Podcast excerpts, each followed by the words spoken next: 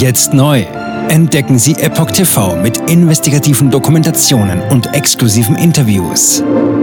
EpochTV.de Willkommen zum Epoch Times Podcast mit dem Thema Nachhaltige Entwicklung. Deutsche Unternehmen organisieren sich in einem Verein, um die Agenda 2030 voranzutreiben. Ein Artikel von Oliver Signus vom 7. August 2023. Eine neue Struktur soll das langfristige Fortbestehen des UN Global Compact Netzwerk Deutschland sichern. Die Mitgliedschaft von Rüstungskonzernen sorgte in der Vergangenheit für Kritik.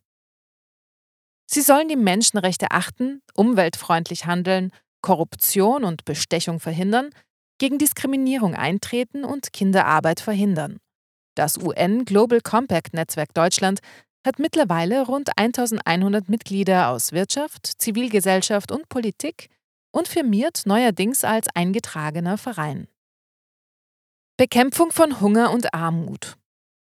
Auf Grundlage der eingangs erwähnten Auswahl der 10 universellen Prinzipien und der 17 Sustainable Development Goals. Dazu gehört unter anderem die Bekämpfung von Hunger und Armut, Gesundheit und Bildung für alle. Stets im Blick dabei die Agenda 2030 für nachhaltige Entwicklung. Unter den 1100 Mitgliedern sind etwa 1000 Firmen, von DAX-notierten Konzernen bis hin zu Mittelstand und Kleinunternehmen. Sie alle haben sich Veränderungsprozesse und die strategische Verankerung von Nachhaltigkeit auf die Fahnen geschrieben. Zu den Gründungsmitgliedern gehört zum Beispiel BASF.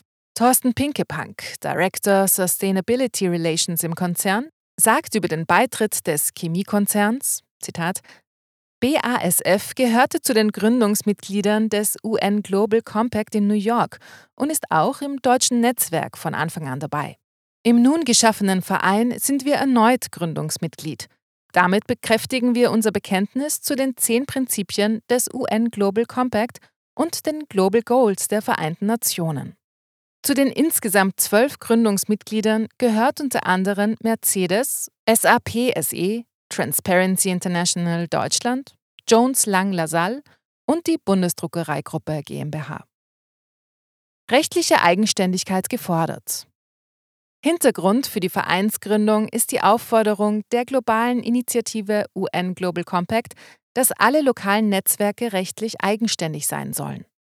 Sophie Bense, beim UNGCD zuständig für Netzwerkmanagement und Reporting, sagt dazu, Zitat, da die Geschäftsstelle des UNGCD bislang im Auftrag der Bundesregierung durch die Gesellschaft für internationale Zusammenarbeit gestellt wurde, waren auch wir von dieser Vorgabe betroffen. Die Gründung eines Vereins erwies sich nach eingehender Prüfung durch den UNGCD Lenkungskreis als zweckmäßigste Option.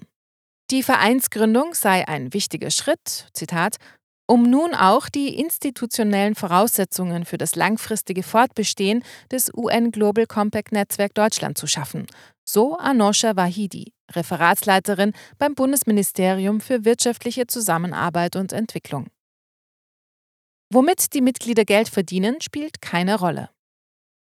Die Gründung als Verein hat auch finanzielle Vorteile, da die Arbeit nun aus einer Vielzahl von Fördertöpfen subventioniert wird, unter anderem auch mit dem Geld der Steuerzahler. Zu den Mitgliedern gehören auch Rüstungskonzerne wie Rheinmetall, Jenoptik, MTU, ThyssenKrupp, die alle zu den Top 10 ihrer Branche zählen. Das rief in der Vergangenheit bereits Kritiker auf den Plan, berichtete die Frankfurter Allgemeine Zeitung im November 2021. So spiele es bei der Initiative keine Rolle, womit die Mitglieder ihr Geld verdienen. So zitiert die Zeitung den Vorstandsvorsitzenden von Rheinmetall, Armin Papperger, Zitat, Schon heute engagieren wir uns im Rahmen unserer Einflussmöglichkeiten in den wichtigen Feldern Menschenrechte, Arbeitsnormen und Gesundheitsschutz sowie Umwelt- und Antikorruption. Der derzeit zweitgrößte deutsche Rüstungskonzern trat der damaligen Initiative im Mai 2021 bei. Verstöße gegen Richtlinien bleiben ungeahndet. Die Friedens- und Umweltschutzorganisation Greenpeace reagierte seinerzeit mit Protest und organisierte zur Hauptversammlung von Rheinmetall eine Demonstration vor dem Bundeskanzleramt. Zitat: Das Blutvergießen in Krisen- und Kriegsgebieten beginnt hier in Deutschland.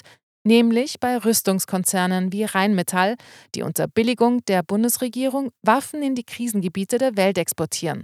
So der Greenpeace-Abrüstungsexperte Alexander Lurz damals.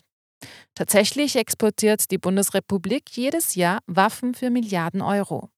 Aber auch das passe unter das große Feigenblatt einer, Zitat, nachhaltigen und verantwortlichen Unternehmensführung, so die FAZ. Zu den weiteren Kritikpunkten gehöre das sogenannte Bluewashing, bei dem das soziale Engagement öffentlichkeitswirksam hervorgehoben wird, sowie der Umstand, dass Verstöße gegen die selbst auferlegten Pflichten ohne Konsequenzen blieben. Jetzt neu. Entdecken Sie Epoch TV mit investigativen Dokumentationen und exklusiven Interviews. Noch heute kostenfrei anmelden und völlig unverbindlich testen. Sehen Sie jetzt gratis den weltweit ersten Dokumentarfilm zur ESG-Bewegung Der Schattenstaat. Wer hat die Kontrolle? Eine originale Epoch Times Produktion. Besuchen Sie uns auf epochtv.de. Politiker machen Gesetze, CEOs machen Gewinne. Doch das ändert sich jetzt alles. Die Zukunft passiert nicht einfach so.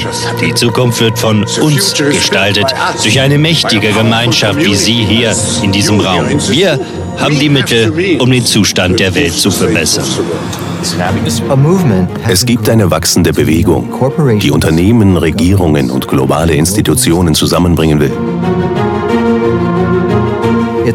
Ihr Ziel ist es, sich mit Themen wie Klimawandel, Rassismus, Ungleichheit und Waffenkontrolle zu befassen. Diese Bewegung nennt sich ESG. Wie funktioniert sie? Und wie wird sie unser Leben verändern? Bändigen wir die Wall Street nach unserem Willen? Oder sind wir diejenigen, die manipuliert werden? Man muss Verhalten erzwingen. Und bei BlackRock erzwingen wir Verhalten.